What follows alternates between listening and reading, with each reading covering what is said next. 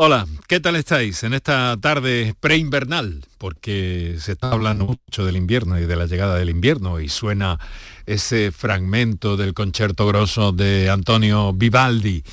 Eh, en el día de hoy, bueno, el invierno, que dicen las previsiones que va a ser un poquito más elevado de temperaturas y, menos acuoso de lo que nos gustaría, nos eh, pluvioso.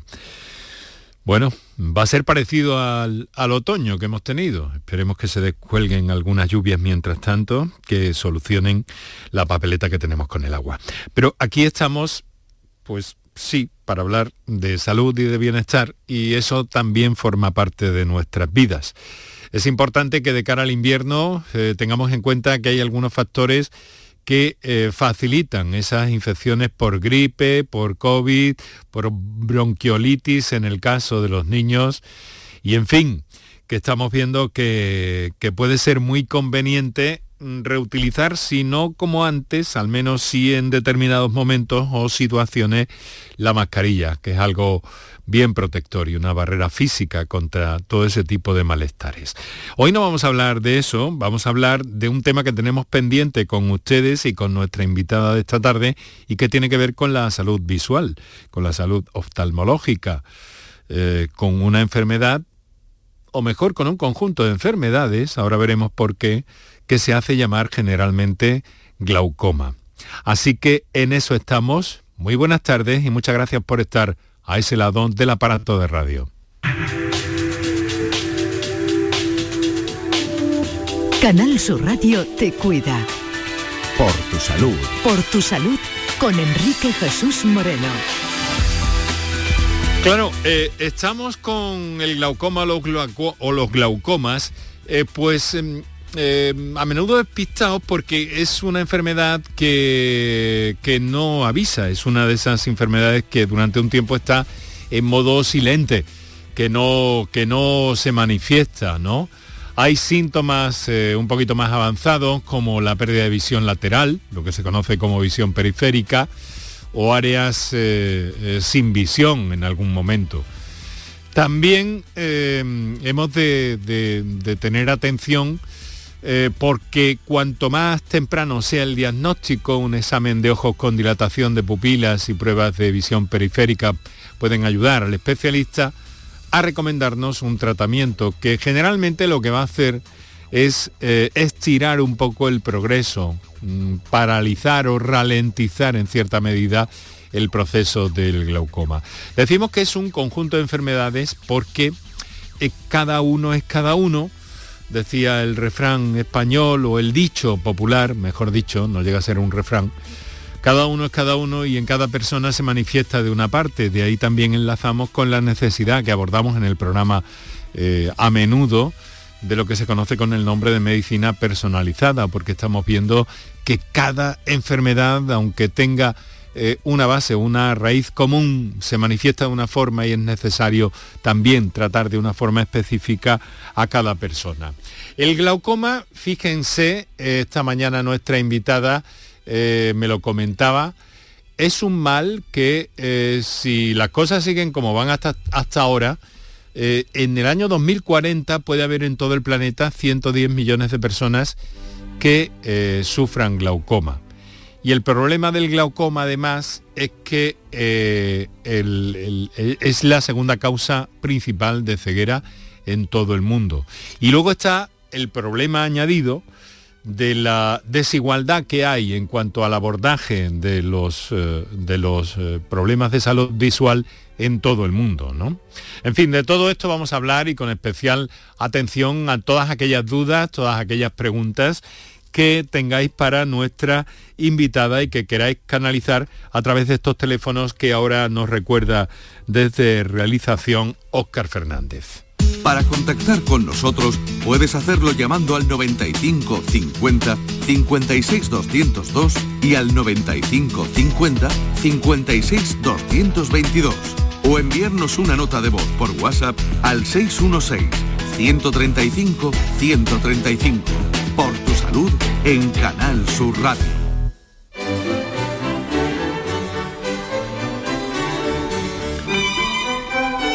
6 de la tarde y 9 minutos en este momento. Doctora Margarita Cabanás, muy buenas tardes. Muy buenas tardes, Enrique. Y muchas gracias por, eh, por, cedernos una vez más este, esta zona de la tarde en estos días tan ajetreada, eh, para quien más, quien menos, y que bueno, nos ayude a entender y comprender eh, qué es esto del glaucoma y todas aquellas dudas que puedan tener nuestros oyentes o nuestras oyentes.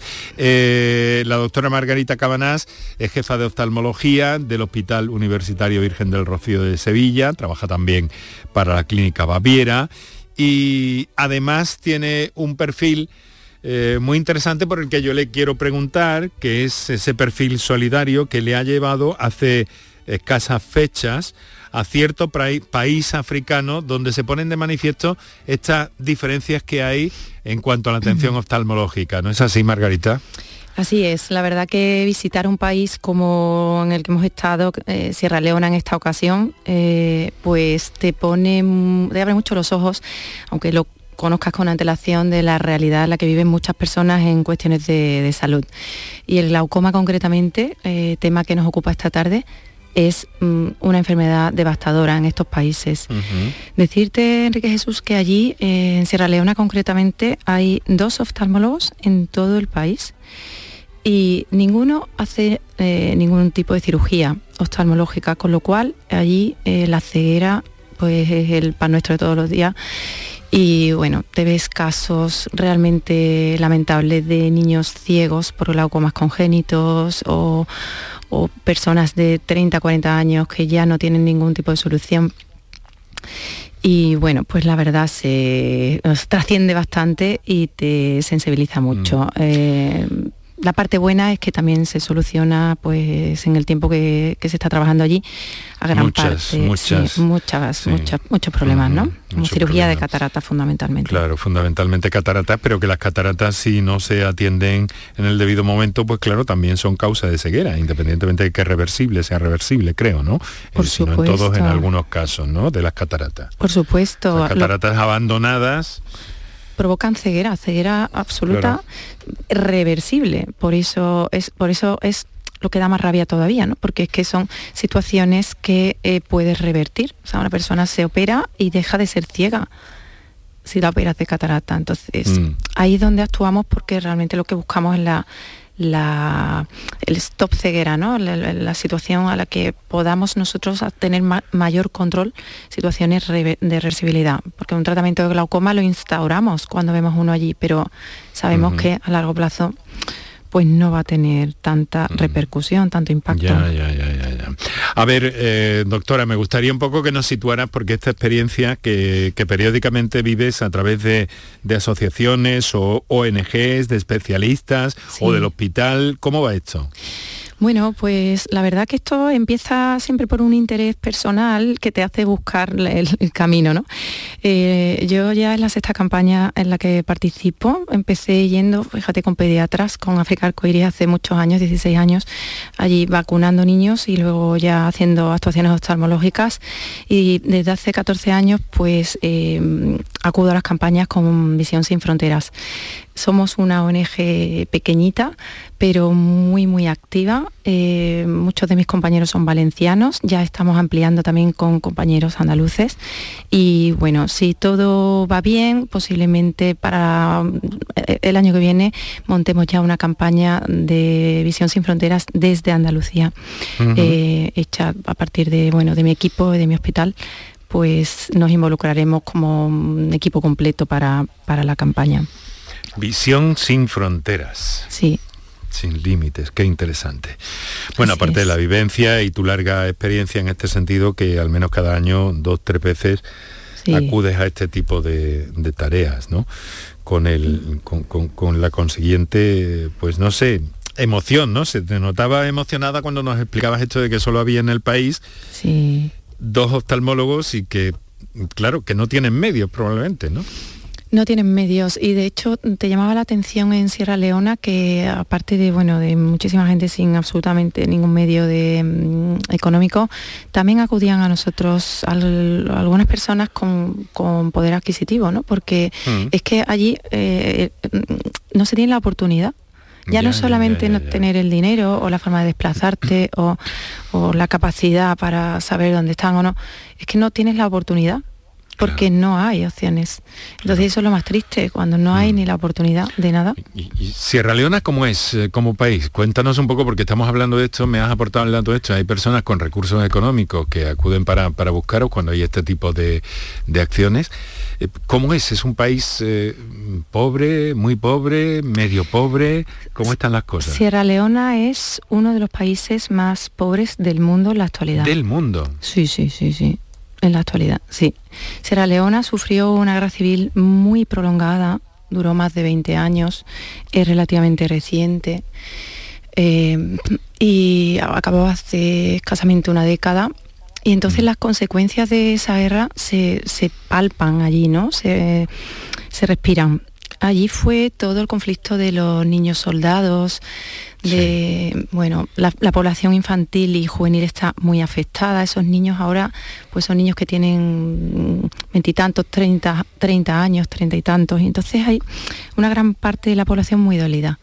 Y eso se, percibe con forma de, en forma de, tristeza. Eh, a veces notas como poca empatía eh, gente que nosotros muchas veces yo bueno nosotros no en general pues ponemos música en el quirófano, les ponemos música allí cuando están esperando por hacerlos un poco, no sé, hacerlos reír, hacer un poco más amena la situación.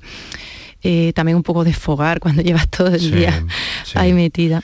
¿Y, no les gusta? Eh, se van metiendo, pero eh, son distintos a, otros a, las, personalidades de otros países en los que he estado, ¿no? como en Kenia, como en Senegal, que la gente mm. está mucho más tranquila, digamos. ¿no? Aquí hay cierto temor porque mm. han sufrido mucho. Hay muchos problemas de mm, prostitución, muchísimos problemas de abusos sexuales, mucha drogadicción y bueno, muchos niños por todos lados y con un futuro que la verdad que, que si te pones a pensarlo, pues se te poco se te tendrá un poquito escalofrío, ¿sabes? Sí, sí, sí, sí, sí. sí. Bueno, eh, es que era inevitable, eh, queridos oyentes, que, que, habláramos un poquito de esto con la doctora Margarita Cabanás, que nos acompaña hoy para hablar de glaucoma en principio, eh, que es nuestro tema percha de arranque, de puesta en marcha del programa o de cualquier otra cuestión que luego surgen. Lo, lo, digo porque sé que luego, Margarita, como tú también sabes, los oyentes, tú dices una cosa y luego los oyentes se manifiestan de muy diversas formas y eso está muy bien en una, en una radio pública como esta, ¿no? Pero entonces eh, lo que vamos a hacer es centrarnos en el tema de glaucoma y en nuestra sociedad y ese dato tan apabullante segunda causa de ceguera, el glaucoma o los glaucomas, porque tengo entendido que se manifiesta de muy diversas formas entre, entre los pacientes, ¿no? Bueno, vamos a ver, el glaucoma es una enfermedad. Lo que pasa es que la eh, etiología del glaucoma, o sea, el glaucoma puede ser de distintos tipos. Mm. Hay una gran parte de la población afectada de glaucoma que eh, sufre el tipo más común que se llama glaucoma crónico simple, que eh, digamos es un glaucoma bastante malvado porque es un glaucoma silente.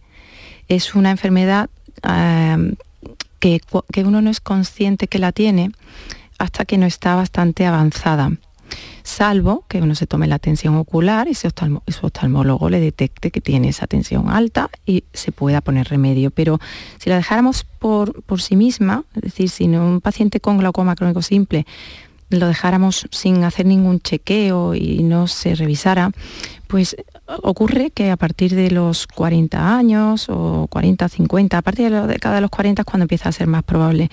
Empieza a haber una subida de la presión intraocular que como es lenta, pues no la, percibimos. El ojo se va adaptando a esa sensación y entonces no la percibimos. Y esa tensión ocular alta provoca que las fibras de nuestro nervio óptico, que para que entiendan los, oyentes, es, digamos, el canal que eh, comunica la información que recibe el ojo con el cerebro para que se pueda interpretar y nosotros veamos, pues esas fibras empiezan a morir como consecuencia de esa hipertensión ocular, porque la presión del ojo está por encima de la presión que resiste eh, la viabilidad de, esas fibras. Ocurre que cuando ya esas fibras están muy dañadas, el paciente de repente, la persona se da cuenta que ha tenido, que tiene pérdidas en el campo de visión, que además eh, vienen como de fuera hacia adentro. Es decir, si nosotros miráramos de frente, pues sería por las esquinas de nuestros ojos por donde empezaríamos a ver. O sea, como si pusiéramos los brazos en cruz y, por perdiéramos... Exactamente, por fuera o por dentro, pero no por el centro. Con lo cual es más difícil detectarlo precozmente por, síntomas. Por eso la importancia de las revisiones. Porque un glaucoma detectado a tiempo, sin daño el nervio óptico, la probabilidad de que ese glaucoma mm, desarrolle la enfermedad por completo y perjudique de forma importante a la visión es mucho más baja que, si, eh, se diagnostica mm, después. Mm, revisión, diagnóstico, cuándo y cómo eh, o bajo qué circunstancias. Porque si estamos ante una enfermedad silente, una enfermedad que no avisa, sí. Eh, ¿qué pistas o, qué, o, qué, grupo de población puede ser más vulnerable? Tengo entendido que hay también un factor eh, genético en todo esto, ¿no? O hereditario. Sí.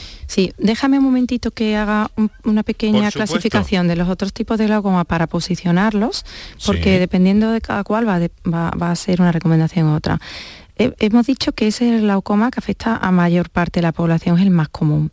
Pero luego hay otro, porque a veces los, pacientes confunden y piensan que este tipo de glaucoma es otro. Hay otro glaucoma que se llama glaucoma de ángulo estrecho o glaucoma agudo.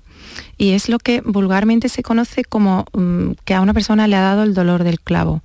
Eso quiere decir que de repente el ojo empieza a doler mucho mm. y muy de golpe y se empieza a perder mucha visión muy repentina este cuadro es, como, como, como estás viendo, completamente opuesto al anterior. Es muy llamativo. Y ese no puede pasar desapercibido. El paciente va a acudir inmediatamente por un dolor muy fuerte. Entonces ocurre que es un glaucoma que en poco tiempo puede provocar mucho daño porque sube muy, muy bruscamente la tensión. Pero por otro lado, pues también se diagnostica normalmente muy rápido. ¿Vale? Y luego hay otros glaucomas que pueden ser congénitos, desde que se nace, que a esos hay que tratarlos inmediatamente, porque si no el niño pierde la visión. Y luego hay glaucomas secundarios, como por ejemplo los secundarios a, los tratamientos con corticoides. Los tratamientos con corticoides de forma prolongada pueden provocar hipertensión ocular, eh, glaucoma. Entonces, una vez mm, un poquito posicionado eh, cada tipo de glaucoma, te, vuelvo al planteamiento que estabas haciendo. Lo más importante para el diagnóstico precoz del glaucoma son las revisiones oftalmológicas. O sea, es que no hay otra. Porque tenemos que tomar la atención ocular. ¿A qué edades? Bueno, pues las revisiones infantiles, por supuesto, cuando los niños son muy pequeños y tal, es, los glaucomas congénitos se detectan muy rápido, al nacer prácticamente, al poco tiempo. Eso los pediatras lo detectan. Pero luego la población adulta, los glaucomas crónicos, eh, de ángulo abierto, revisiones periódicas a partir de los 40 años, cada año, cada dos años deberíamos hacernos. Ya hemos hablado en otros programas de la importancia de, los chequeos oftalmológicos. Pues en el glaucoma es, relevante, porque ya te digo que es la única forma. Y además, mm, no solamente tomar la atención, sino que el oftalmólogo tiene, porque muchas veces el paciente dice, he ido, me han tomado la atención y la tengo en 23. Bueno, es que a lo mejor 23 que es una tensión en un límite, en el límite ya un poquito por encima de la normalidad, a lo mejor en ese caso es normal, porque el paciente tiene un grosor corneal eh, más alto de lo normal, porque su ojo lo permite. Y otros, otros pacientes que a lo mejor tienen tensiones en 15 o 16, que son completamente normales, hasta 21 de forma general, es una tensión normal. Em, puede que padezcan un glaucoma normotensivo, que también los hay glaucomas que provoca el daño en el nervio óptico con un valor de tensión menor al que se esperaría que tuviera que tener para provocar ese daño. Ya. Y hemos terminado de momento. Esos son los grandes grupos eh, aproximadamente en torno a eso que yo he dicho, glaucomas. Bueno, pues distintos tipos eh, para que nuestros oyentes eh, nos entiendan dentro de una misma enfermedad, como usted ha señalado y subrayado, doctora. Claro. Eh, mire, hay, hay, muchas cosas que quiero preguntarle y algunos oyentes que me están haciendo llegar ya algunas notas, eh, eh, iba a decir manuscritas, no, a través de, a través de mis canales eh, de, de, de, WhatsApp, ¿no? Sí. Pero lo que vamos a hacer ahora, si le parece, es que hacemos un descansillo en el programa. Recordamos que teléfono, a propósito del glaucoma o cualquier otra duda eh, que puedan tener ustedes sobre la visión, eh, recordamos esos teléfonos para intervenir en el programa. Nos acompaña la doctora Margarita Cabanás, como siempre tan amablemente. Y, y, bueno, luego le damos unos, eh, unos eh, consejos de nuestros anunciantes y enseguida, enseguida entramos en materia. Para contactar con nosotros puedes hacerlo llamando al 95 50 56 202 y al 95 50 56 222 o enviarnos una nota de voz por WhatsApp al 616 135 135. Por tu salud en Canal Sur Radio. La nueva cultura no es darle me gusta al directo de tu grupo, es saltar con su temazo en un festival. La nueva cultura no es ver un estreno en el sofá de casa, sino sentarte en un teatro o un viaje de fin de semana a otra ciudad para conocer un museo que no olvidaremos. La nueva cultura se vive en persona, exactamente igual que antes, pero con más ganas aún. Disfruta la nueva cultura normal. Junta de Andalucía. Aquadeus, ahora más cerca de ti, procedente del manantial Sierra Nevada, un agua excepcional en sabor, de mineralización débil que nace en tu región. Aquadeus Sierra Nevada es ideal para hidratar a toda la familia y no olvides tirar tu botella al contenedor amarillo. Aquadeus, fuente de vida, ahora también en Andalucía. Mano de santo limpia la ropa, mano de santo limpia el salón, mano de santo y en la cocina, en el coche, en el watercloak, mano de santo para el hotel, mano de santo para el taller, mano de santo te cuida, mano de santo te alegra la vida, mano de santo, mano de santo, ponte a bailar y no limpies tanto, mano de santo, mano de santo, ponte a bailar y no limpies tanto. Seguramente el mejor desengrasante del mundo, pruébalo. Llegó el mes más mágico. Brinda por un nuevo año sin subidas en tu factura de luz. Ilumina tu hogar de noche y día consumiendo tu propia energía con primeras marcas y hasta 25 años de garantía. Descubre cuánto puedes ahorrar gracias a los paneles solares. Socialenergy.es o 955 44 11 11 y aprovecha las subvenciones disponibles. La revolución solar es Social Energy. ¿Te duelen los pies? ¿Tu hijo camina mal? El podólogo es el profesional cualificado para el diagnóstico y tratamiento de las patologías de los pies que necesiten plantillas o soportes plantares, adaptándolos totalmente a medida con una amplia variedad de materiales que se adapten a las necesidades de cada paciente. No juegues con tu salud ni la de los tuyos. Acude al podólogo. Es un consejo del Colegio Profesional de Podólogos de Andalucía. El 30 de diciembre disfruta del concierto de la Fundación Barenboim en el Auditorio Manuel de Falla, bajo la dirección del maestro Nuno Coelho y Denis Kosukin al piano. Dentro de la campaña Música por Ucrania, este concierto recoge fondos para los refugiados de la guerra. El repertorio incluye el preludio de Tristana y Solda de Wagner, el concierto para piano número 2 de Rashmaninov y cuadros de una exposición de Mussorgsky. Entradas ya a la venta. Descuentos del 15% para menores de 30 años, mayores de 65 y personas desempleadas. Esta Navidad regala música. Junta de Andalucía. La Copa de Navidad la vivimos en Canal Sur Radio y en Radio Andalucía Información. Este miércoles llega la segunda ronda de la Copa del Rey de Fútbol. Síguenos. Te la contamos desde el Torremolinos, Sevilla. Desde las ocho y media de la tarde en la gran jugada de Canal Sur Radio con Jesús Márquez y toda la redacción de deportes. Canal Sur Radio. La Navidad de Andalucía. Para contactar con nosotros puedes hacerlo llamando al 95 50 56 202 y al 95 50 56 222 o enviarnos una nota de voz por WhatsApp al 616 135 135. Por tu salud en Canal Sur Radio.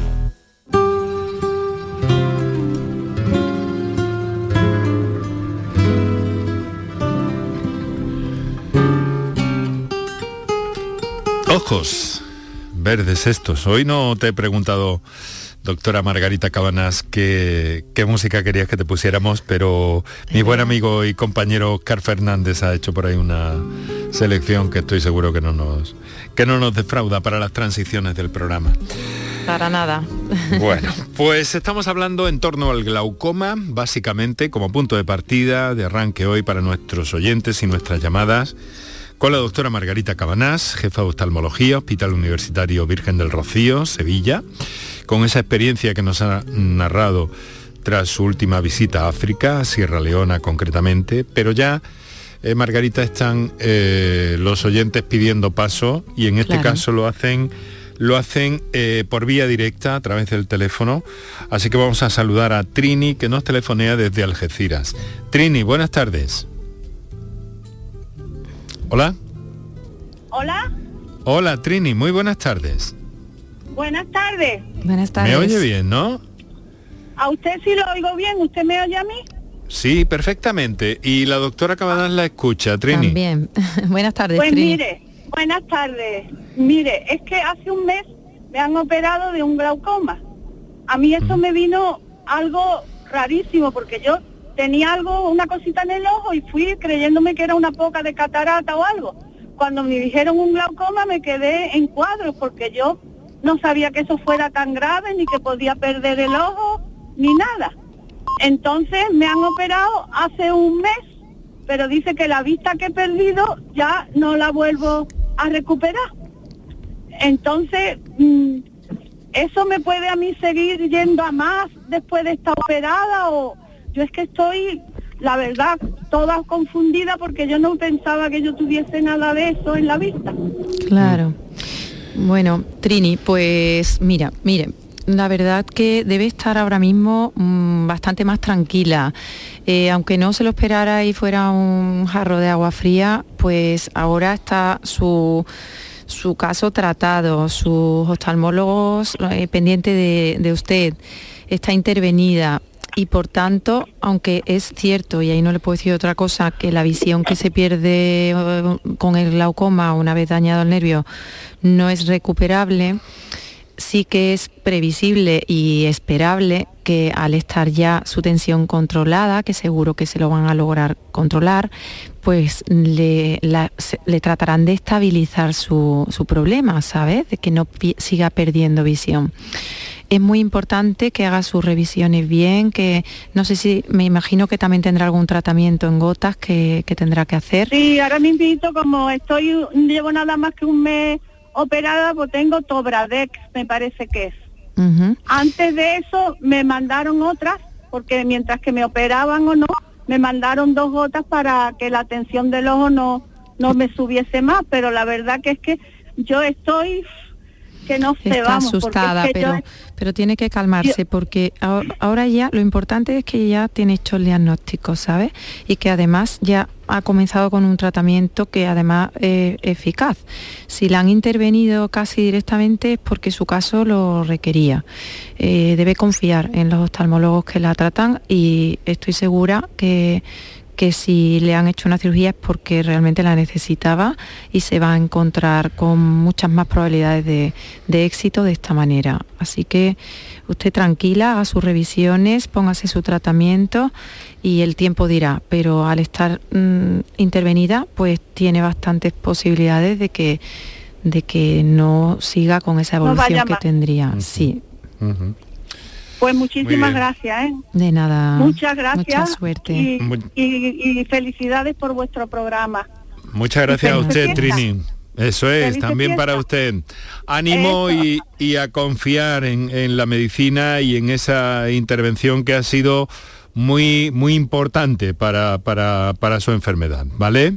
Pues muchísimas gracias, ¿eh? Un fuerte abrazo, Venga, Trini. buenas tardes, igualmente. Vamos a ver, doctora Cabanás, aquí hemos introducido el factor quirúrgico, la Sí. operación de glaucoma, que en algunos casos al parecer es posible, ¿no? Sí, bueno, y además, eh, no solamente en algunos casos, es que el tratamiento de glaucoma y, y la organización de, de la patología en cuanto a su asistencia está, digamos, en evolución, en cambio. hasta hace unos años, pues para el glaucoma lo único que hacíamos era pues poner gotas y gotas y gotas. ¿Qué ocurre? Que los fármacos antiglaucomatosos, como son tratamientos que suponen mm, que se deben mantener de por vida, pues mm. algunos de ellos provocan efectos adversos importantes, no ya solamente a nivel sistémico, sino a nivel local, ¿no? Molestia en los ojos, enrojecimiento, ardor, incluso cambio en el color del iris, eh, algunos importantes.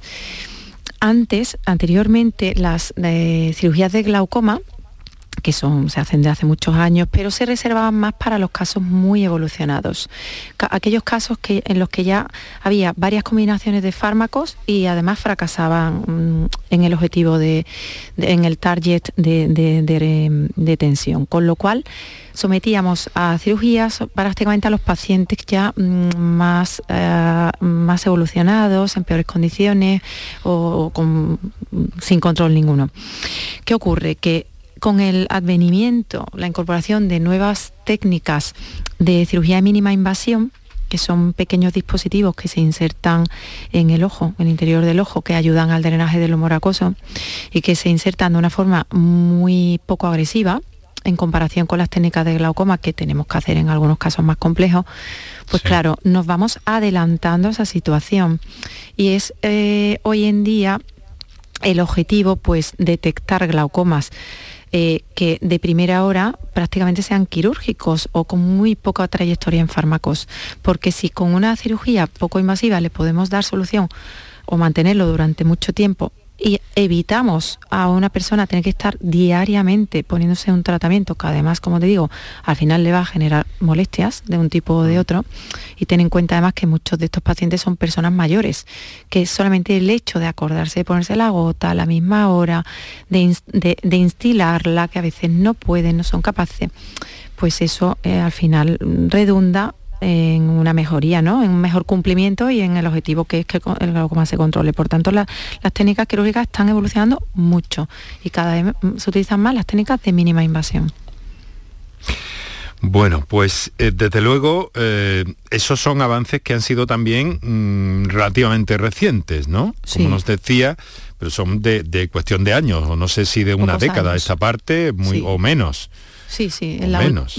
en, la última década han ido surgiendo distintos dispositivos, pero en los últimos años ya en menos de una década, te puedo decir, no sé, 6, 7, 8 años, es cuando estamos cada vez más y en los últimos, últimos, últimos, los últimos 3, 4, 5 años es cuando se están popularizando, porque además hoy en día algunos de ellos los implantamos incluso a la vez que la cirugía de catarata, con la cual el paciente ya hace dos cirugías en una mm.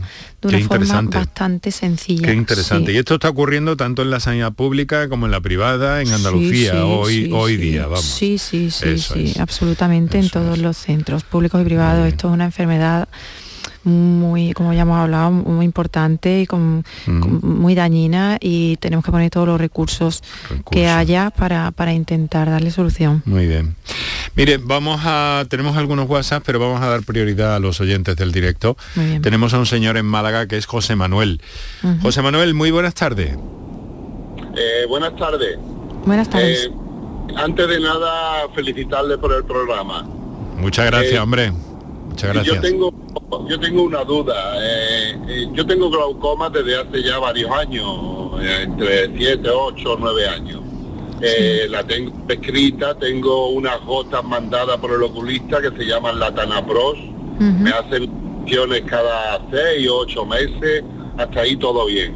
Pero tengo un pequeño problema porque yo tengo el vicio de la lectura.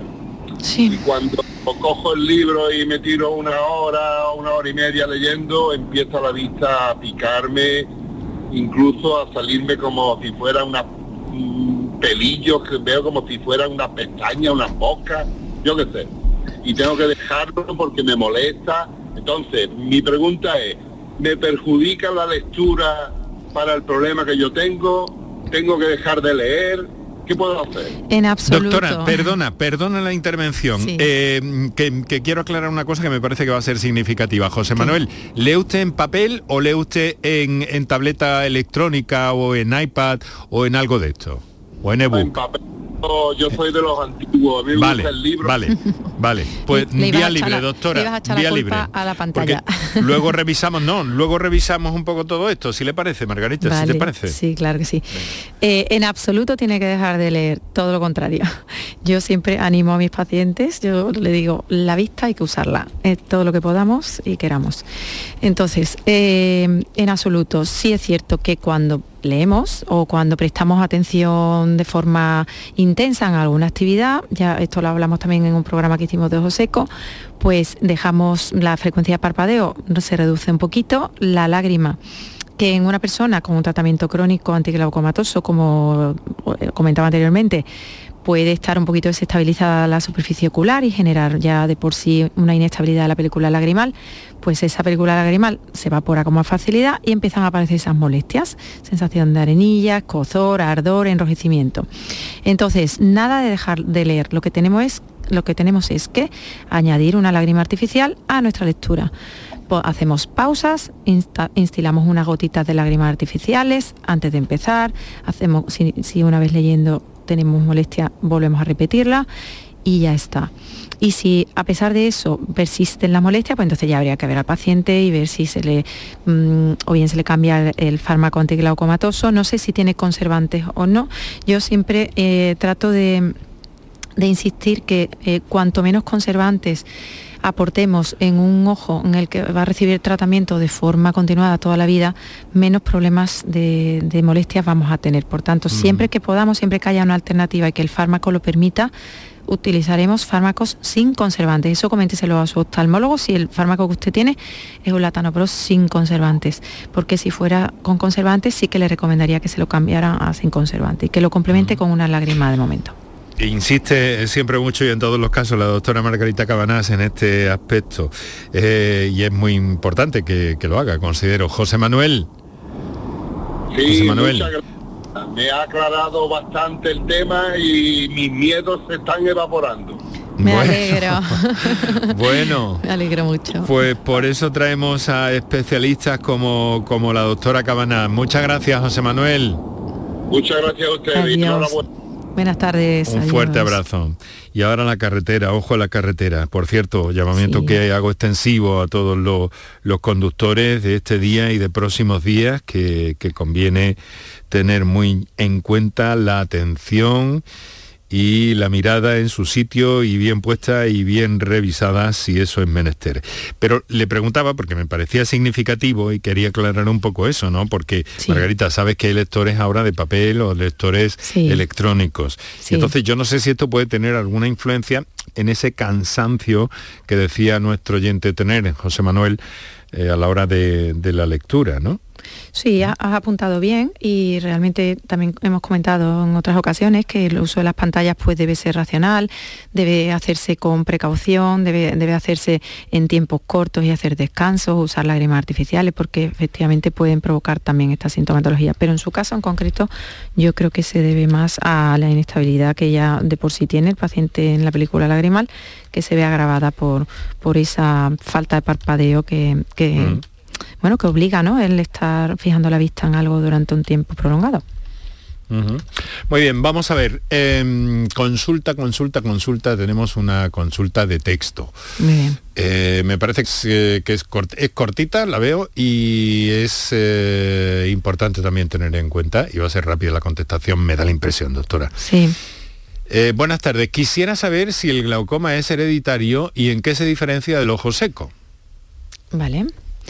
Pues mm, empiezo por la primera. El, glau- el glaucoma puede ser hereditario y de hecho en los factores predisponentes a tener el glaucoma, que eso no hemos comentado, pero algunos de ellos sí que los vamos a, a, por lo menos a nombrar ahora, uno de los más importantes es eh, la historia familiar del glaucoma. Eh, bueno, que yo conozca, no hay un gen determinado que nosotros sepamos que eh, al tenerlo va a tener el paciente un glaucoma con seguridad. Eh, pero sí sabemos que un paciente con una tensión límite, con un padre o una madre con glaucoma, eh, una historia familiar, tienen más probabilidad de padecerlo. Entonces es importante que aquellas personas que a su alrededor tienen familiares con glaucoma se revisen con más atención. Y la segunda Eh, la relación con el ojo seco. La relación es que realmente son patologías Mm, completamente distintas. diferentes y la relación que puede tener es, es la que hablábamos en la pregunta anterior con el anterior oyente. Cuando los tratamientos de glaucoma ya mm, provocan alteraciones en la película lagrimal o por los conservantes o por el propio principio activo que pueda provocar una inflamación crónica. Entonces Ya. ahí sí desencadena eh, o desestabiliza una- un, un ojo seco que previamente pudiera estar predispuesto al paciente. Por eso es muy importante revisar, eh, revisar nuestros ojos. Mire, tengo, bueno, vamos a escuchar una nota, una nota de, de voz que hemos recibido también. Hola, buenas tardes, ¿qué tal? Felices fiestas. Bueno, a ver, quería consultar con la doctora a raíz de, bueno, soy un paciente que a raíz de cataratas congénitas, después pasar por un desprendimiento de retina, ha tenido un glaucoma, hasta, bueno, el punto ya, bien por una cosa o por otra, de quedarme sin, sin vista. Entonces, eh, eh, quería también consultarle, eh, porque el ojo izquierdo de siempre, al parecer, al parecer no, diagnosticado ya con una, un tisis bulbi, ¿vale?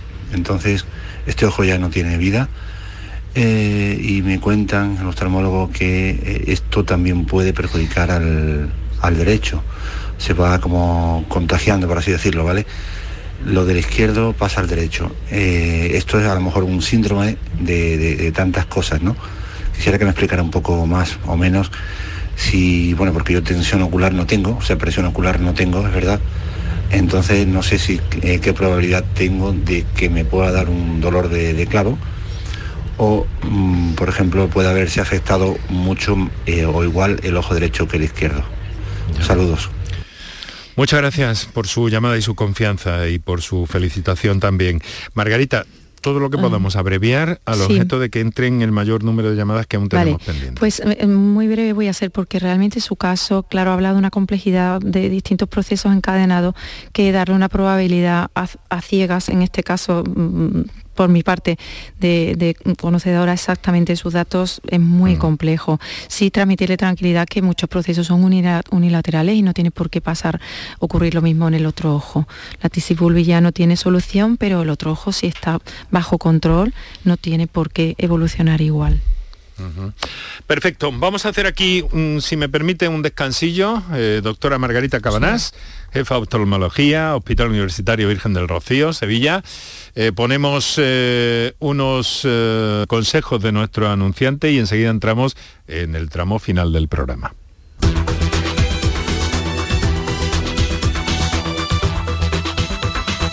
Canal Sur Radio. Por tu salud. Canal Sur Radio, Sevilla. Pero Pepe, Carmen, qué guapísimos estáis. Tenéis la piel perfecta. Sí, hemos ido a Clínica Doctor Ortiz y nos ha aconsejado lo mejor para los dos. Nos han transmitido seguridad y confianza. Son muy completos. Tratamientos de arrugas, rellenos faciales, láser, cirugía plástica, injertos capilares, ginecología. Pide tu cita gratuita en Clínica Doctor Ortiz y siéntete segura en tu clínica estética de confianza. Pacientes reales, belleza natural. Si necesitas recuperarte de una operación de cadera, rodilla o cualquier otro proceso médico, en Vallesol podemos ayudarte. Contamos con profesionales que te ayudarán a recuperarte más rápido y llevarán un estrecho seguimiento de tu evolución. Y todo ello sin desplazamientos innecesarios y por mucho menos de lo que imaginas. Infórmate en el 924 24 25 o en vallesol.es. Vallesol, la residencia que te mereces. Autorreparaciones Sánchez. Si tienes algún problema con tu dirección asistida, caja de cambios, grupo diferencial, transfer, turbos o filtros de partículas, acude a tu taller de confianza en la Puebla del Río. Somos grandes profesionales de nuestro sector. No lo dudes. Ven a Autorreparaciones Sánchez. Teléfono 661 004 067. Tu Mercedes-Benz tiene mucho que contarte. Conéctalo a tu smartphone contratando cualquier servicio digital para no perder detalle y llévate un exclusivo regalo Mercedes-Benz. O dos. Consulta el catálogo de regalos y todos los servicios digitales disponibles para tu Mercedes en la sección de postventa de la web de Grupo Concesur. Tus talleres autorizados Mercedes-Benz en Sevilla. Bienvenidos a Sacaba. Mil metros de electrodomésticos con primeras marcas. Grupos Whirlpool, Bosch y Electrolux. Frigoríficos, lavadoras, hornos, vitros. ¿Quieres más? Aires acondicionados, aspiradoras, pequeños electrodomésticos. Y financiamos en 12 o 20 meses sin intereses solo tú y Sacaba. Tu tienda de electrodomésticos en el Polígono Store en calle nivel 23. Ven a ver nuestra exposición y sus 25 años de experiencia. Sacaba. ¿Buscas una fibra óptica que te dé más? Telecable Andalucía es tu operador local de confianza. Telecable. Fibra de 300 megasimétricos por solo 14,90 euros al mes y línea ilimitada de 24 gigas por 10,90. Contrata en Telecable Andalucía. Somos punto de venta oficial de Xiaomi. Telecable Andalucía. Conecta con lo que realmente importa. Canal Sur Radio. Por tu salud. You're just too good to be true.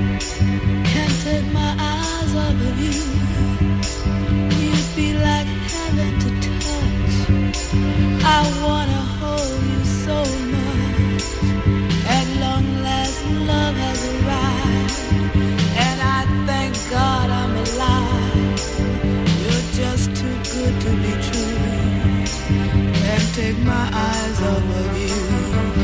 Ay, qué buena selección ha hecho nuestro realizador y coordinador del programa, Óscar Fernández. Tenemos, eh, vamos a disponer de cinco minutitos en Margarita Cabanás, doctora, eh, pero vamos a ir aprovechándolo lo mejor posible y lo primero, que- lo primero, mm, lo primero que vamos a hacer es irnos a un, bueno, vamos a llamada. Eh, tenemos eh, Óscar a María de Alcalá la Real de Jaén.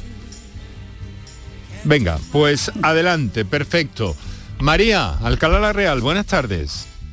Hola, buenas tardes. Mire, ¿Qué que quería preguntarle a...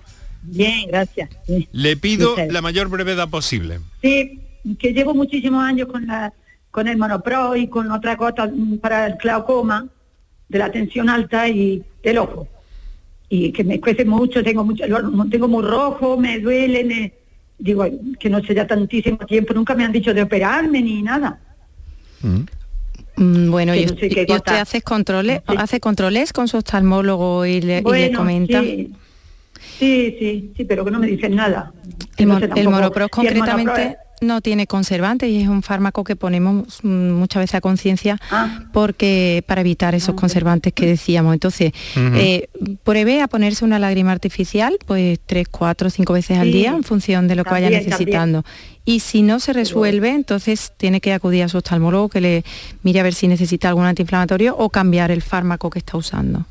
¿Vale? Ya, ya, sí, no, vale, vale, pues muchísimas gracias, ¿eh? De nada. Muchas gracias, querida amiga. Mucha suerte, mucha Muchas- suerte. Eh, hay un tema que, que me interesa que me llega por texto también. Es que tenemos mucha... Margarita, siempre que vienes al estudio eh, voy a pedir un- una extensión del, del programa, porque comunicas muy bien, eres muy agradable, una gran profesional.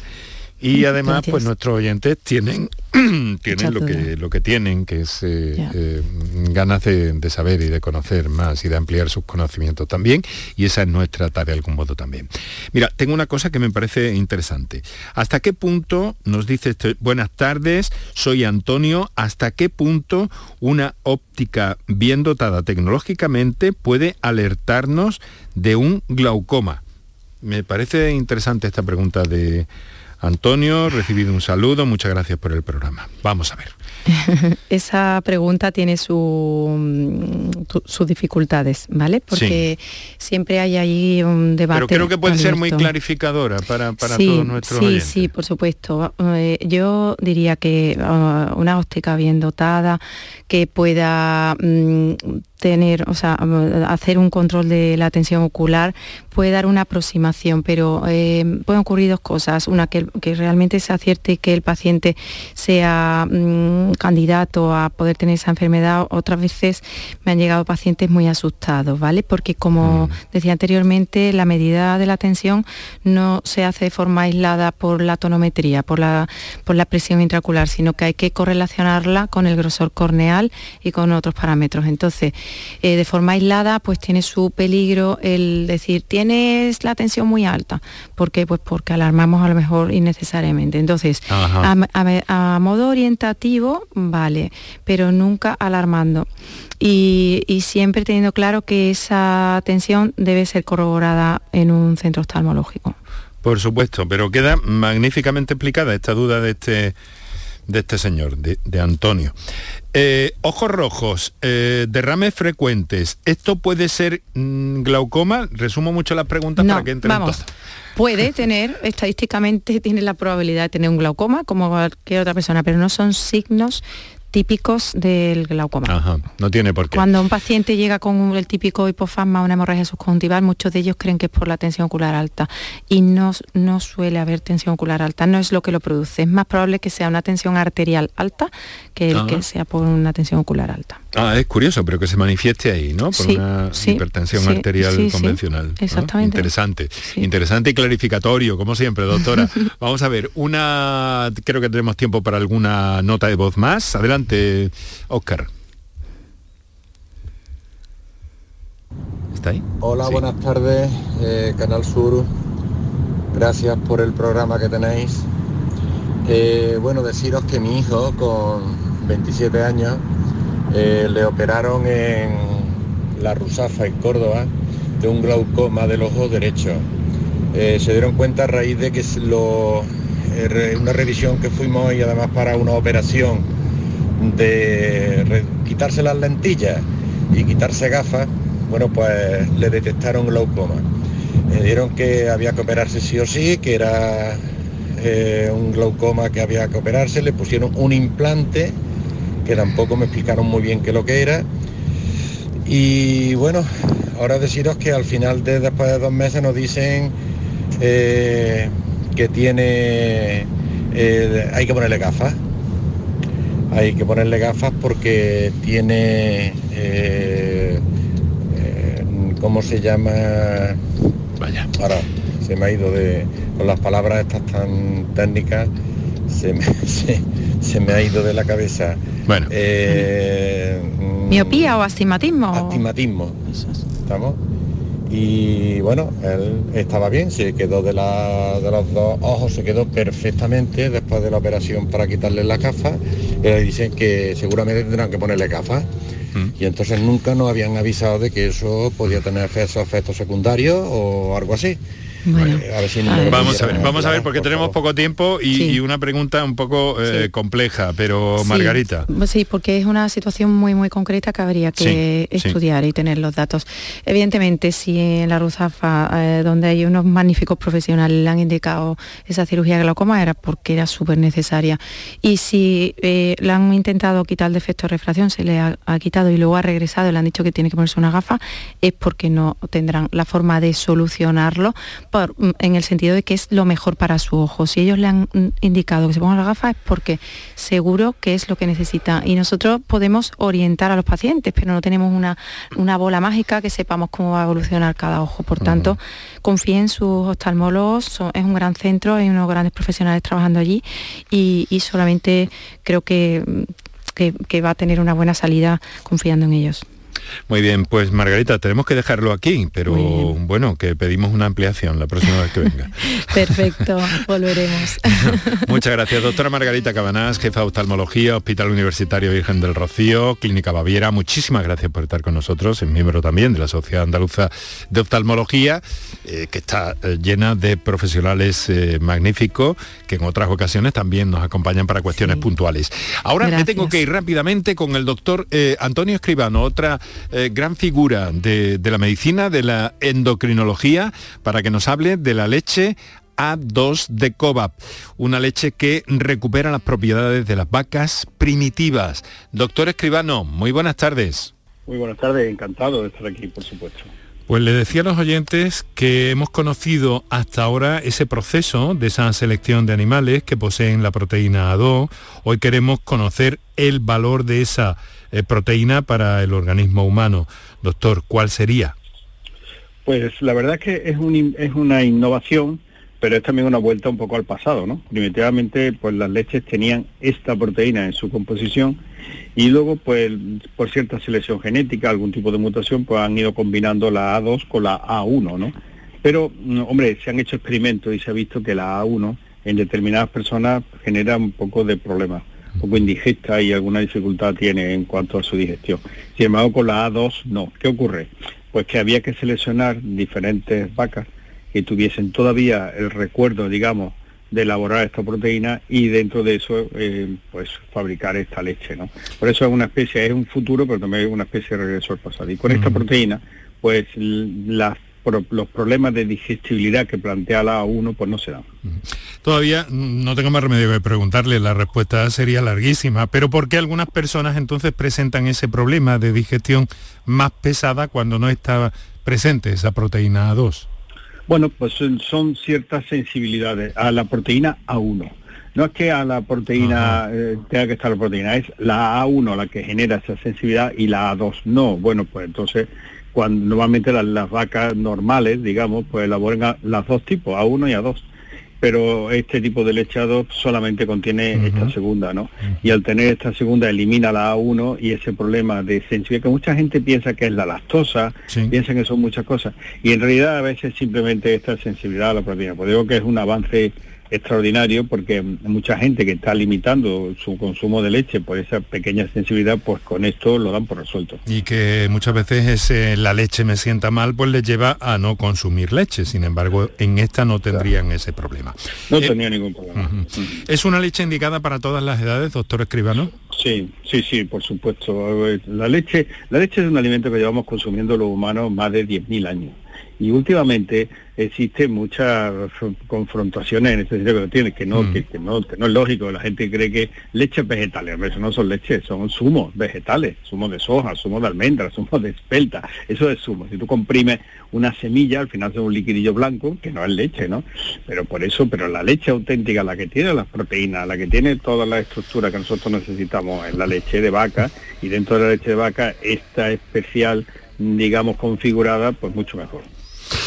Pues muchas gracias, doctor Antonio Escribano. Hemos llegado al filo de las 7 de la tarde. Llega, por tanto, la información aquí a Canal Sur Radio, eh, en el Mirador de Andalucía. Lo dejamos aquí con el mejor de los saludos de Óscar Fernández y Enrique Jesús Moreno, que os habló encantado. Mañana aparecemos aquí también en la antena de la radio, eso de las 6 y 4 minutos de la tarde. Que lo pasen bien.